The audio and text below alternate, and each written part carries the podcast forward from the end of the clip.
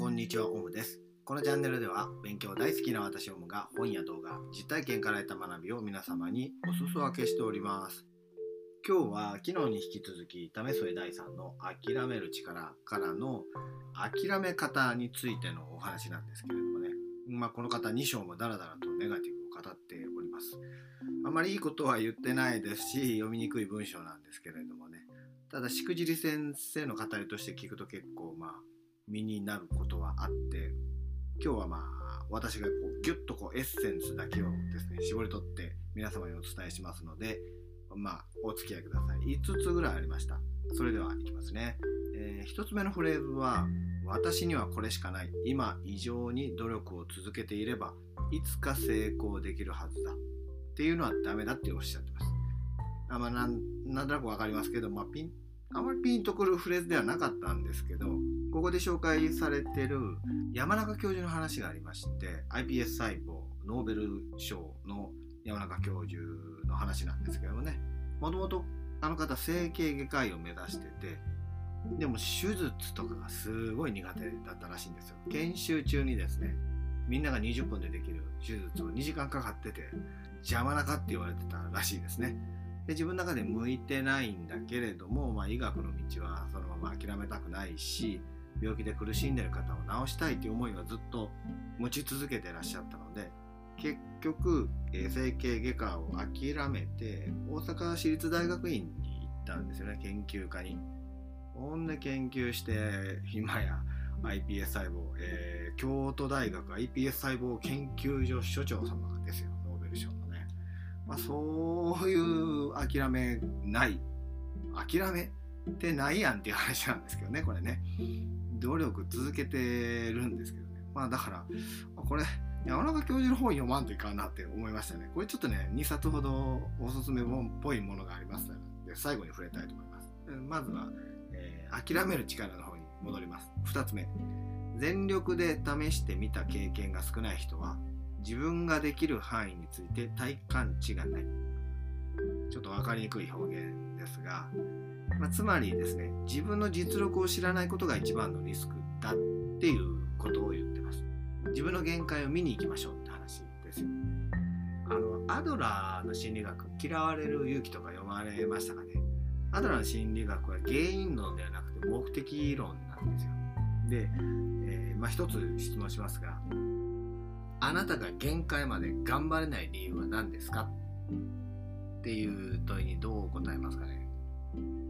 時間がない忙しいからとかね、うん、周りに止められてるからとかね。飽き性だからとかね、まあ、なんかいろいろあるんですけどこれって全部ね原因論なんですよね。原因論なんですよ。そうではなくてねアドラーの心理学の方は目的論的にこれを言うとどういう解釈になるかというと限界まで頑張った先に結果失敗しちゃう未来に出会いたくないっていうそこになるんですね。だから失敗したくない失敗する自分見たくないからちょっと余力を残しとくもうちょっと頑張れるんですけどね。っていうところを残しとくのが目的論の行動らしいんですよね、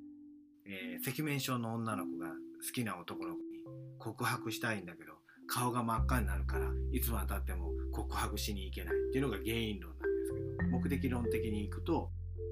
振られたくないから顔が赤くなって告白しに行けなくしているっていうね。それは自分ですっていうそんな話です、まあ、ちょっと話が戻りましたけどね。限界までちゃんと見に行きましょうっていう話です。でもう一つ戻りまして3つ目。ダメなものはダメだと言ってくれる人間は必要。これいいこと言ってますよね。これすごいいいこと言ってるなと思います。自分ではやっぱりね踏ん切りつかないんでしょうねもう。で私もこのラジオ配信とかしてますのでですね、まあ、ここダメだよっていうのを言ってもらうのはすごいこう成長につながるんですね、まあ、やめる時っていうのもひょっとしたらそういうことを言われる時かもしれないんですけれどもやっぱりこう自分のためを思ってダメなことを言っても向こうも相手側もねすごく勇気がいるとは思うんですけどそれをね言ってくれる人はね大切にしましょうっていうのはこれはすごく共感しました、え4つ目。ルールと締め切りを作りましょう。これねやめるタイミングやめるルールをね先に作りましょうっていう話なんですね。これもありですよね。ずるずるずるずるどうしても言ってしまいますしなんか区切りが欲しいっていうふうに思っちゃうんですけどそうじゃなくても自分で先にいついつにこういうことが達成できていなかったらやめるっていうのをね決めましょうっていうことです。はい。えー、5つ目はやめ方ではないんですけどいいこと言ってましたね。人は場に染まる。人は場に染まる。高いレベルを目指すなら高い人たちの常識に染まるべしっていうことですよね、うん、よく言われるのが自分の収入は周りの仲のいい人たちの平均収入だみたいなねと言われますね、まあ、憧れでですねいろんな人が成功してるのを見ていいなと思ってが自分も頑張ろうと思うんですけどもうその結局やってる人の努力の基準値っていうのはもうやっぱり横にいないと分かんないですよね。そういう人たちとなるべく交わるそっちの努力をしましょうということですね。一緒に仕事をしに行ってくださいという話です。まあそんなことを書いてるのが、まあ、第2章でしたね、まあ、結論としては山中教授の本を読もうっていう感じに自分の中ではなりましたね。2つほどねあるんですけどね。えー、一つは、まあ、10万部のベストセラーで山中教授にこう人生と iPS 細胞について聞いてみたっていう、まあ、この人の自叙伝の本が一つあるのと、えー、山中教授の自分を変える練習っていう本がありますね。こっちは Kindle Unlimited なので私無料で読めるのでこれパッと読んでまた、えー、チャンネルでお伝えしたいと思いますけどこの自叙伝の本のねレビューが結構面白かったんですけど山中先生の諦めない気持ちが伝わる一冊ではあります。天才とは思いませんが、諦めない。信じる気持ちが人生を好転させるのだなと、改めて学べる本ですって書いてあるんですね。諦めない力の本みたいなね。これは、これはちょっと真逆で読むべしというふうに思いましたね。これは読むべしと思いました。ということでですね、まあ、ちょっともう一回最後まとめますけども、諦める力のまとめますと5つ努力をすれば必ず成功するという神話は捨てましょう。失敗を怖がらず自分の限界を見に行きましょう。